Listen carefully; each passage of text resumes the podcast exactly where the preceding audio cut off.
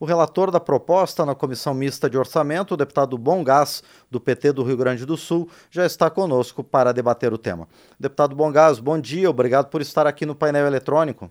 Márcio, bom dia para ti e para todos que estão acompanhando essa programação desta manhã. Uma saudação muito calorosa. Perfeito, deputado. É um prazer receber o senhor mais uma vez aqui no programa. Deputado Bongás, quais foram as inovações estabelecidas nesse PPA? É, primeiro, eu gostaria de dizer que o PPA é o plano plurianual. Então, nós temos a cada ano que as pessoas mais conhecem é a Lei de Diretrizes Orçamentárias e a PELOA, que é a Lei Orçamentária. Então, cada ano, a prefeitura, o governo do estado, o governo federal, os executivos no país têm as suas leis anuais. A Lei de Diretrizes Orçamentárias, LDO, e a Lei de Orçamento, onde os valores estão alocados efetivamente, quanto vai para lá, quanto vai para cá, quanto é a receita, quanto é a despesa. Né? As projeções que são feitas são, sempre são previsibilidades, né? nunca tem nada fixo porque são previsões né, que dependem muito do crescimento econômico, da arrecadação, se tem sinistralidades mais, menos, enfim, depende de todo o conjunto da política que se desdobra durante o ano. E tem uma lei maior que discute a cada quatro anos como é que nós queremos o seu município, o seu estado, o seu país para o período de quatro anos. Esta lei é o Plano Plurianual, o PPA, e ele teve este ano uma um, algo assim totalmente diferenciado no país. O governo do presidente Lula decidiu enviar para todos os estados os seus dois ministros que coordenaram esse processo de elaboração no governo, que é o ministro Márcio Macedo, da Secretaria da Presidência, do Ministério da Secretaria-Geral da Presidência da República, e a ministra Simone Tebet, do Planejamento, há que se registrar que voltou a ter planejamento. Governo passado nem Ministério do Planejamento tinha. Nós voltamos a ter Ministério do Planejamento. A nossa companheira Simone Tebet é a ministra. Então, o Lula designou que tanto o ministro Márcio Macedo e a Simone Tebet fossem andar o país. Eles, em dois meses, fizeram 27 conferências abertas, públicas, participativas, reunindo milhares de pessoas pelo país afora, em cada estado e no Distrito Federal, para dizer que país nós queremos ouvir o povo, ouvir o povo. Que país nós queremos? E além dessa participação direta da sociedade brasileira, se abriu um, um, um site virtual, né, uma participação virtual, onde as pessoas puderam também opinar. Impressionante, foram mais de 4 milhões de pessoas que entraram no site, olharam os, os, os, as propostas apresentadas pelo governo e onde poderiam fazer sua participação, lançaram sugestões e mais de 1 milhão e 500 mil pessoas votaram em propostas. E, além disso, ainda, o governo do Lula reestruturou os conselhos. É muito importante essa parte, porque se a democracia é para acontecer, tem que ter conselhos, o povo tem que estar representado. E nesses conselhos da saúde, da educação, do conselho, em todas as áreas, a cultura, todos esses conselhos votaram. E neste fórum de interconselhos, também se fez o debate. Então, o PPA veio para o Congresso Nacional é, com três uh, aspectos fundamentais: o povo diretamente, os conselhos e ainda virtualmente acompanhando esse debate. Eu tenho três eixos básicos. Né? Nós agora na Câmara vamos trabalhar em setembro, agora, na, em outubro, em novembro, até dezembro ele vai ser aprovado né, no Congresso Nacional, com as alterações ou não que nós viermos a fazer a partir do debate agora com o Congresso Nacional. E nós estamos organizando, eu como relator, nós vamos agora na Comissão Mista do Orçamento fazer exatamente esse trabalho para que a gente possa tanto ter ainda o debate nas grandes regiões né, do país e, ao mesmo tempo, aprofundar sobre os eixos que foram tão debatidos até agora, ter um aprofundamento, chamando universidades, chamando academia, chamando setores empresariais, de trabalhadores, associativos, cooperativos, fóruns internacionais. Nós vamos fazer um aprofundamento disto que já vem com muita qualidade apresentado. E os três eixos básicos são exatamente né, os programas sociais, o desenvolvimento econômico com sustentabilidade e, por outro lado, a democracia que sempre tem que vigir né, no nosso país. Então, acho que tem uma tarefa fundamental, mas eu preciso fazer, em primeiro lugar, Márcio, esse histórico, porque realmente essa peça veio fundamentada, eu tenho certeza que esses investimentos de mais de 13 trilhões, são 13 trilhões, nós estamos tratando de trilhões, para um longo período que eh, estará muito acoplado ou interligado, né, junto com o PAC. É bom que a gente diga isso. Nós temos o PPA, mas temos o PAC, que é um anúncio que o Lula fez dos investimentos para esse país acelerar seu crescimento. Precisamos crescer e crescer com sustentabilidade, com desenvolvimento sustentável. Então, acho que é uma grande junção de esforços que nós vamos fazer para fazer um bom debate no Congresso Nacional frente a esse PPA que foi apresentado. Perfeito. Deputado Bongas, esses investimentos de 13 trilhões de reais, respeitando esses três eixos básicos, devem ser focados em quais áreas, deputado? É, são seis é, eixos prioritários, mas, é, como você disse no início, são 88 programas. Cada programa desses vai ter sua diretriz, seu objetivo, vai ter metas. Vou dar um exemplo bem concreto. Né? Nós queremos em 2030 chegar no Brasil e o tema climático, né, ambiental é muito sério. É um dos eixos, dos seis eixos prioritários, né, que foi votado inclusive pela população brasileira. Nós temos crise climática no mundo, né, nós temos aquecimento global, nós temos é, chuvas em excesso, as máximas, né, chuvas em excesso, às vezes falta de chuva, né, então é, estiagens em excesso, então os extremos estão acontecendo, uma preocupação muito grande. Então a Amazônia e o desmatamento zero, que nós propusemos até nas, nos, nos, nas metas em 2030, né, tem que chegar a desmatamento zero. Então, esse período, nós temos agora um PPA de 2024 a 27. Então, de 2004 a 27, nós temos que ter tanta redução. Essa redução do desmatamento tem que estar acompanhada de ações concretas, né? Ela tem que ter, estar tá acompanhada de controles, ela tem que estar acompanhada de orçamentos. Né? Então, na verdade, cada a atividade dessas, ela vai ter um mecanismo deste planejamento, porque o Brasil precisa se planejar. E não tinha mais planejamento. Então, essa é a parte fundamental. Eu quero contribuir muito como relator para fazer esta educação né, de planejar, de pensar, isso em todas as áreas. Então, as seis áreas que foram escolhidas, elas são, assim como prioritárias, nós temos 88 programas, mas dentro desses tem seis destacados, que é um bloco que é o tema das preocupações climáticas. Não é possível que a gente viva num país cada vez mais agredido ambientalmente e com prejuízos que vão ser sociais, econômicos. E essa agressão ela é não tem é, ela é, é sem retorno, digamos assim, se a gente continuar agredindo a natureza como infelizmente estamos fazendo. Essa é uma preocupação fundamental.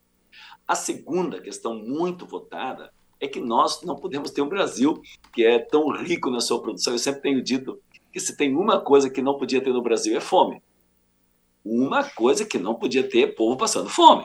Então nós temos tiramos o Brasil do mapa da fome. Nós temos um sistema de segurança alimentar e nutricional é, pujante no país, é um outro tema fundamental. O terceiro é educação. Todos sempre falam assim, né? É, nenhum país se desenvolve se não tem educação. Então tem que investir, tem que investir desde as séries iniciais, desde a pré-infância pré até os ensinos superiores.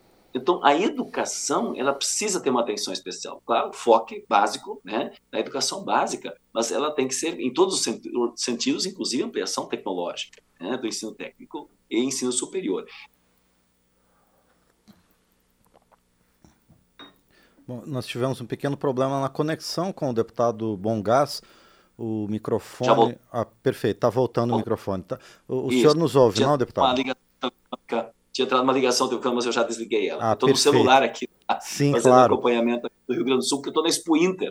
O Rio Grande do Sul está fazendo sua Expo Inter, estou acompanhando a os ministros. A maior feira agropecuária e técnica do sul do Brasil realmente é um evento importantíssimo, né, deputado? Não, perfeito. O senhor terminou de falar sobre a questão da educação, deputado. Isso. Então, tem, são três, seis pontos que eu quero Sim. destacar, Emerson. Primeiro, então, são as questões climáticas. O segundo é tirar o Brasil sobre renda para o povo, né, tirar o Brasil do mapa da fome, né, que é muito importante, sistema alimentar e nutricional, o tema da educação, o tema da saúde. Nós vínhamos num processo quase de negar a ciência, o negacionismo que estava presente, e com isso o SUS, no conceito privatista, estava sendo diminuída a sua força. Nós queremos restabelecer o SUS com força para a população. Então, essa é a tarefa fundamental. Então, o quarto elemento, saúde, é assim, está no centro das preocupações. O quinto é o aspecto, e eu, eu falei muito essa semana ainda com o nosso querido é, vice-presidente da República, o Geraldo Alckmin, né? ele tem usado uma terminologia nova para o tema da industrialização do Brasil. Geralmente a gente fala assim, o Brasil nos últimos anos ficou totalmente perdendo na sua indústria, né? Nós tivemos, infelizmente, até fechamentos quando o Lula abriu o polo naval, por exemplo, no Rio Grande, que gerou emprego, é, puxou, puxou para nós o que a gente chama de conteúdo nacional, nossos engenheiros, a nossa tecnologia, as nossas obras, é, grandes indústrias, inclusive na construção civil, que foram tão prejudicadas pela infeliz né, ação da Lava Jato né, no nosso país. Então, nós temos que reindustrializar o Brasil. Mas aí o Geraldo Alckmin, que é o ministro também da Ciência, da, da Indústria e Comércio, ele usou o termo neoindustrialização. E eu quero sublinhar isso. Neoindustrialização. Por que neoindustrialização? Porque nós queremos fazer a indústria brasileira sobre padrões novos. E os padrões novos que a humanidade está a exigir é exatamente o controle ambiental, tipo uma indústria verde, uma indústria com emprego qualificado, uma indústria que pensa num desenvolvimento sustentável, uma indústria que valorize mais o conteúdo nacional, para nós gerarmos emprego e desenvolvimento aqui no nosso país. Então, essa ideia da neoindustrialização é um outro conceito muito importante. E, por último, o PAC. Tá? Nos seis elementos, estou falando dos seis principais. Né? O PAC, que vai exatamente ser ter obras, ter aceleração de crescimento, ter é, rodovias, ferrovias, setor de transporte aquaviário, é, a questão, é, inclusive, de, de, de, obras essenciais, né? de infraestrutura, mas também de ciência e tecnologia. Né? Também na área da educação, também na ampliação dos institutos federais tecnológicos, também em hospitais, também em conjunto de atividades. O Lula anunciou é, há poucos dias no Rio de Janeiro, o PAC, né, que são é, muitos recursos alocados. Agora nós estamos numa fase de ir em cada estado pelo governo federal em cada estado e focar cada estado onde é que estará esse PAC, né? esse programa de aceleramento, que estará combinado exatamente no período do PPA. Entendeu, Márcio? Nós estamos quatro anos de PPA, 2024 a 2027, e é mais ou menos o período né, que são os anúncios também que o PAC está fazendo. Então, nós estamos numa fase de replanejar de novo o Brasil, digamos assim, um neoplanejamento, daria para dizer então também, usando essa neoindustrialização, e que terá, obviamente, um mecanismo que eu quero destacar aqui, por último, que eu considero muito importante. Toda vez que a gente faz um plano plurianual, num ano, daqui a quatro anos, ele é avaliado. E qual é a notícia? Ah, se cumpriu só 10% disso, se cumpriu só 15% disso, se cumpriu só 25% disso ou daquilo. Nós agora, isso eu fiz uma fala muito forte, e a decisão do governo e a, a tanto a ministra Márcio Macedo como a Simone Tebet insistiram muito nessa tese. Bom Gás, nós estamos agora fazendo um, um esquema de monitoramento para ter métricas de avaliação permanente do plano. Então, nós queremos fazer um plano que seja execuível, que seja controlado, que tenha participação social, que não seja uma coisa fictícia. Né? E eu tenho pleno acordo com isso, eu quero estimular mais, e agora nós vamos planejar, nós recebemos ontem a peça é, é, do, do, PPA, formalmente, estou protocolado no Congresso Nacional, nós já estamos com a equipe montada agora, com a consultoria da casa, com a assessoria tanto do meu gabinete como da bancada, e a consultoria da casa do Senado e da Câmara, porque isso aqui se trata do Congresso Nacional, para nós, nesses três meses, fazer um profundo debate, né, vinculando inclusive com a LDO, com a LOA, com as outras leis, para o planejamento do nosso país, mas que seja algo real, participativo, onde a sociedade tem inclusive um mecanismo, eu quero aprimorar isso, um mecanismo de acompanhamento nos sistemas de transparência para monitorar essa peça que às vezes PPA, o que é o PPA? Né? O pessoal não, plano plurianual é uma coisa meio distante da população. Não, eu quero fazer com que o PPA, o planejamento mais estratégico, seja algo presente no dia a dia para nós vincularmos, monitorarmos, termos métricas de avaliação para que realmente seja execuível